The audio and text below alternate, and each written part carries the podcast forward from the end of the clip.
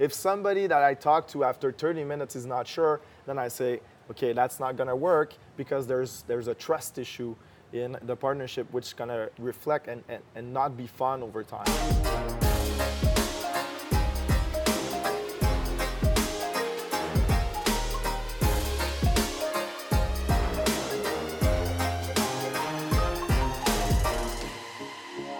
Hello, everybody.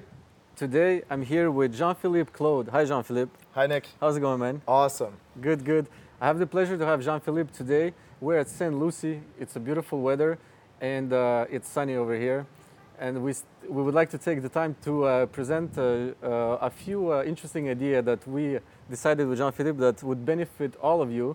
Jean-Philippe, finally, he's the president of Real Estate Investors Club, That's which is affiliated to Le Club Immobilier du Québec. Uh, it's an interesting branch. Uh, they're developing the English-speaking populations of investors. They're also offering a lot of courses, coaching, and uh, what else? Did I miss anything, Jean-Philippe? networking events Okay, uh, every month networking events where we receive uh, keynote speakers very interesting as well but yeah overall yes, that was it absolutely. Yeah. We, we had we had big names at these events. It was, it was great. yeah very good speaker very interesting and like it's it's $20 to get at the door very cheap also to uh, hear some keynote speaker very interesting Awesome. Thank Yeah. you very much.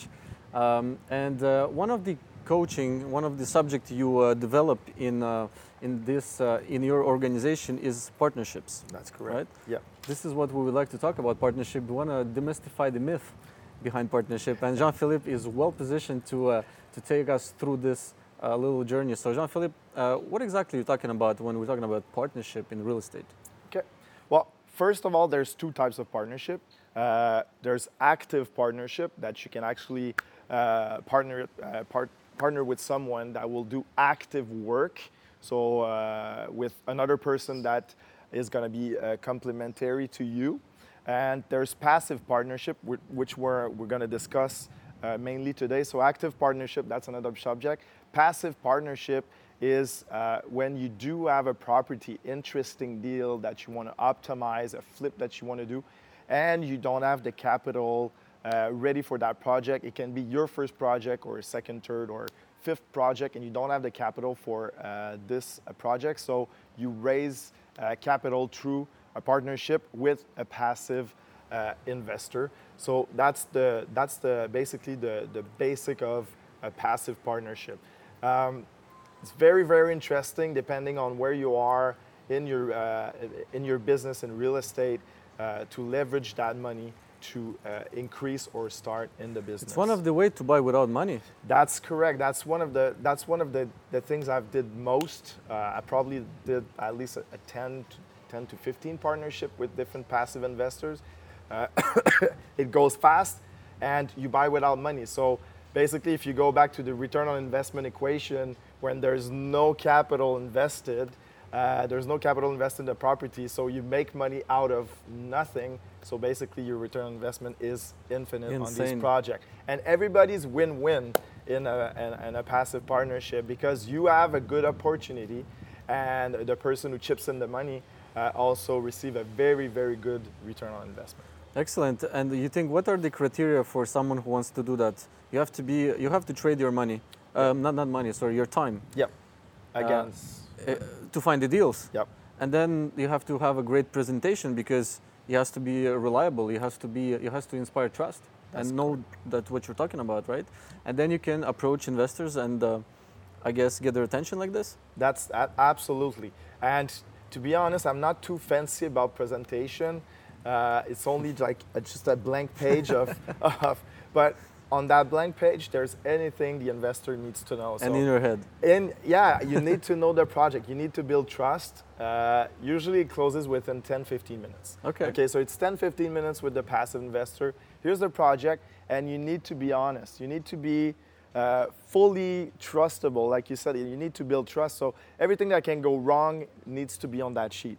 Uh, all the numbers predicted needs to be on that sheet, and you need to have like plan A, B, C, and build trust with the passive investor so he feels comfortable in your deal. Absolutely. And why would a passive investor invest?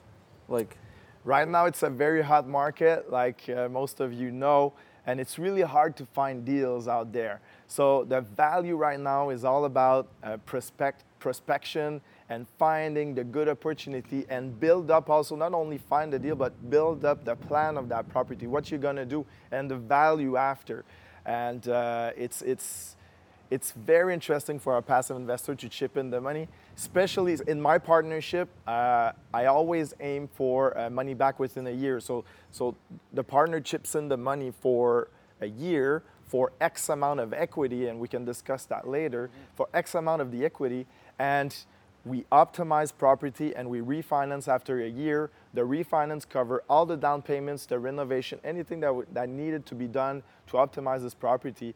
And the cash goes back to the investor. And depending on the deal, again, he keeps the equity in the building. So basically, it's a 100% return on investment that the uh, investors got. And I know you're you're good at this, and that's why I'm going to ask you the question because recently I've heard, and I've helped a uh, active investor, you would call the one who Yep. does all, all the work. Yep. And an active investor approaching a passive investor, and I spoke after to the passive investor, and he thought like, uh, I'm not sure, you know, I'm putting all the money. I, I own this property. Why wouldn't I be able to buy it yourself? Obviously, there's what you said. You gotta find the deal, and All then the how, as an active inv- investor, you inspire that that trust in the passive investor. That's very interesting because all the time the same question It's all comes the same, huh? all the time. And I talk to investor and they say, "Oh, why are you letting equity in the deal?" And you talk to investor, I say, "I put 100% of the cash." It's like, what's my what's my protection there? But you know what? I would say nine times out of ten, my passive investor chips in the money because I give him the best investment product in the world. Like you can you cannot beat that. Like take that money, go into the stock market, go everywhere else. This is the deal I'm showing to you, and it's a good deal. If you have a good deal, I mean the investor will want to chip the money in and will want to chip the money again and again and again. So Wow. Eh, we're, it's it's it's something that you're gonna use along your career. I mean, we had uh, Luc Poirier at, at the Semaine des Millionnaires, Yeah. and he's still buying land with uh, investors as well. So it's something that you're gonna use. Uh, like because it's leverage. it's it's right? leverage. You don't have the money, you find a partner, you leverage it, and you give equity to your uh, to your partner. But but to answer your question, yeah, like both sides are uh, like, why should I put all the money, and then the other the investors say, why should I let go equity? But that's a win-win situation, and yeah, you you build trust. You build trust with with a track record. Like in real estate, basically the, the the, the rule of thumb is 50-50. The one who brings the cash gets 50. Okay. The one who buys the property gets 50. That's rule of thumb. Um, but when you start, you want to build trust. So I would say if the if the passive investor wants 70 and you want and you have 30 and that's that's the only option available, do it. Build your track record of success and then that percentage of equity that goes to the investor will get lower and lower and lower over time uh, to that. So yeah, as as the risk goes down, as as as as uh, as an experience goes up, yep. People are willing to take more equity and give you the same amount of money, right? So it's you have to build that. Yeah, that you build that trust and that percentage of equity will go down. The important is get into action, do some deals, and, and, and build track record out of it, and make sure they're good deals, and that the investors want to invest again. So Awesome. Yep. Thank you. Is there anything else you would like to say about shareholder agreement? Because I know you deal with this, and it's very important to have one. Because Yes. there's many situations that could happen in a, in a partnership, especially. I mean, there's no. You guys are not married for 10 years. You don't know the it. other person, but you want to build that paperwork so that you know exactly what the solutions are in case of conflict. It might not get there, and it probably won't. Yep. But you still need that, right? you still need that. You need, I, I think you need both. You need trust and you need the shareholder agreement. Funny thing is, is when I sign the shareholder agreement with my partner, I give them the paper and I'm telling them, you know what, if I want to screw you, I can still screw you. And this is where I start because I mean it's so easy. I can do renovation and, and renovate my home and put that on the building and I'm gonna screw you. So you need to have trust. The shareholder agreement covers the large aspect of a partnership, Okay. but trust needs to be there between the both of you. Okay, so you Wow. need to have Okay. trust. But shareholder agreement talking about this is, is first get a lawyer, okay? This is not legal advice or anything. Just go see a lawyer. They're just expert in shareholder agreement. But talking about uh, when you pass away, what happened? Uh, if, if I don't uh, complete my job as an optimizer, what happened? Uh, I want to share. I want to sell my share. What happened? Uh, so there's a few things that's going to be covered uh, uh, over a shareholder agreement that you're going to have with your lawyer. But again, this is legal document. Trust needs to be there as well. That's the most important thing that you want to have. So that's why in 10, 15 minutes, uh, you can build trust and you can build confidence with the real estate uh, with a passive investor. And he's going to say right now. And how do you build trust? Yeah. Well, tra- track record is uh, is definitely one of them. So you need to have a good track record over trust and being genuine. Like you okay. need to be trustworthy. You need don't hide anything. If you hide something uh, over your body language, it will be shown. Uh, you will mm. not not be confident. Something will feel weird, and uh, the passive investor will not invest. Again, 15 minutes. Really? If somebody that I talk to after 30 minutes is not sure, then I say, okay, that's not going to work because there's there's a trust issue in the partnership which is going to reflect and, and, and not be fun over time. Wow, that's a good advice. I think most people would spend three, four hours, 10 hours over details and still people wouldn't be convinced because the trust is not there. There you go. And sometimes on that little sheet of paper, sometimes I, there's not even a picture of the building sometimes. so it's okay, that's another level. like people are, say, are asking me, like, can you send me your template email? it's just like bullet points of like numbers, what can go wrong, what can go go well and, and the expected numbers. And after that, do you have any questions? And if they say, well, should I invest with you because I put 100% of the cash? I say, well, you're not, not forced to invest. go somewhere else. And at the end, it, it, it always happens. Wow. Always happens. Interesting. Yep. I mean, you're definitely a man that inspire uh, trust, you know, uh, and I know you've been into, in a few transactions together. Yep. And um, so far, I have one question because most people, a lot of people ask me, what would you use a broker for in order to buy real estate when you could get, go directly see the vendor? Like, what's the advantage you think is, is, is good, especially when you're in partnership as well? Yeah, well, yeah, you can you build trust with the uh, the real estate broker, and and when you build a relation with the, the real estate broker, also he knows you, and a good real estate broker also will give advice on the property, which which you do sometimes. I mean, we talk together, and sometimes you say, uh, JP, I don't think this is a good deal. Or also they get a feeling, they get a sense of uh, the owner, uh, especially when they do have the listing, so they know uh, the owner of the building and, and, and, and give precious hints on how to uh, start that relationship. That it's also built on yeah. trust. It's all about human communication and trust and, uh, and being truthful to seller uh, as well. So yeah, real estate broker definitely bought most of my deal on M- MLS, by the way. Uh, so Some there is, there's no deal. There's no deal on MLS. I would say 80% of all the transactions I bought were uh, directly on MLS. And you're also doing. Uh, that brings me to say that you're also doing one uh, one of the um, events, uh, formation. Yep. on how to find deals. over yeah, the exact name is how to transform transform transform overpriced property into deals. That's a very tough name for a class. but yeah, it's, it's all about, uh, I can't stress enough the fact that Montreal right now has huge potential.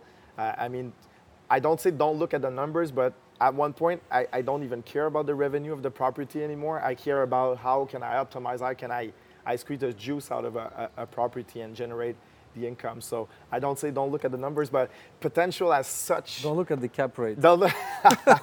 well, the first thing I look in a listing is the price, obviously, number of doors, the size also of the apartments, because it will tell me how can I optimize this. And then I look at energy, and the last thing I look is net revenue and cap rate. That's the last thing I look uh, now in, in listing. And it's the first thing you look when you see where the property is going. There you go. Right? Because coming it's like when Luc Poirier was saying when you buy land, and it's it's about the same thing, right? Look at where you yep. want to be, yep. and then discount what you have to do, and how much you have to pay. It's exactly this. So this is the first thing I look is optimize outcome, how much I can refinance after a year, and then I deduct renovation, uh, like acquisition costs, uh, initial cost, and then I, I try to fit in as much as possible cash back within a year, which I know brings me investors like like this because it's a really, really interesting. That's why your uh, coaching are so good because you, break this down and you Yep. you, you, you you bring this uh, this new perspective. There you go. Yeah, there's there's there's there's a bunch of, of, of real estate training out there, mainly in French. Uh, they're all good, but I think the cl- the club the, the the strong fact about the club d'investissement it's, it's it's been on it's been It's- going on since 2001 first, and there's also a lot of on ground experience like Absolutely. negotiating negotiating with uh, tenants, negotiating with uh, vendors, uh, and there's a lot of experience there. Uh, very interesting. So theoretical and uh, also practical expertise. Theory and practical. Okay, that's go. good. Um, yeah, well, it's, it's just uh, you know I'm gonna I'm gonna bring back Luc again here because we just had his his panel and he was saying it's not how much it costs, it's how much you can make, That's it. right? That's what you sell. That's what you sell. It's an equity business, not a cash flow business. So how much equity can you create? And this is where the leverage is incredible. I mean, it's time 20. So every dollar that you optimize outside of property, right? In Montreal, I'm saying, but it's around 20. You can say 20 around the province of Quebec. Everything is multiplied by 20. Hmm. You generate a dollar, at the end, it's $20 more in equity, and you can refinance $15 out of t- that $20 equity. It's just magical. It's just magical. Wow. Well, JP, thank you for being here, and I, I would like to, uh, to to underline that uh, JP is the president of the English-speaking uh, division of Club Immobilier du Québec, and uh, your coaching and your your programs are based on the experience of the Club Immobilier. That's correct. Exactly. We, if we follow the same path of uh, the, the Club d'Investissement Immobilier, since we're a smaller group, uh, we do also do deal visit in the field, so that's pretty cool too. So we Wow. go see property and make promise to purchase with people. All action, action, action, Action. Uh, goes with uh, the theoretical uh, classes. Wow, I love it, and I would Yeah. recommend everybody who's interested to to go see uh, JP and the information on the website uh, to get to know the club better. And I really think you inspire a lot of trust. I have always good comments about what you do and what you offer to people, and I'm really happy that you uh, decided to uh, to share with the people. Always, a, always a pleasure. Can I add something on, Yes. on PMML also? Talking about the club, but uh, PMML, love the team. Love you, obviously, Nick. Uh, they're, they're, they're, they're the best. They're the best out there. So if you hesitate of, of taking one real estate broker, they're, they're, they're incredible. So don't hesitate. Thank you. I'm very pleased. Thanks. Thanks a lot, guys. A Thank pleasure. Hey, Nick. All right. Ciao. Have a good millionaire week. Yes.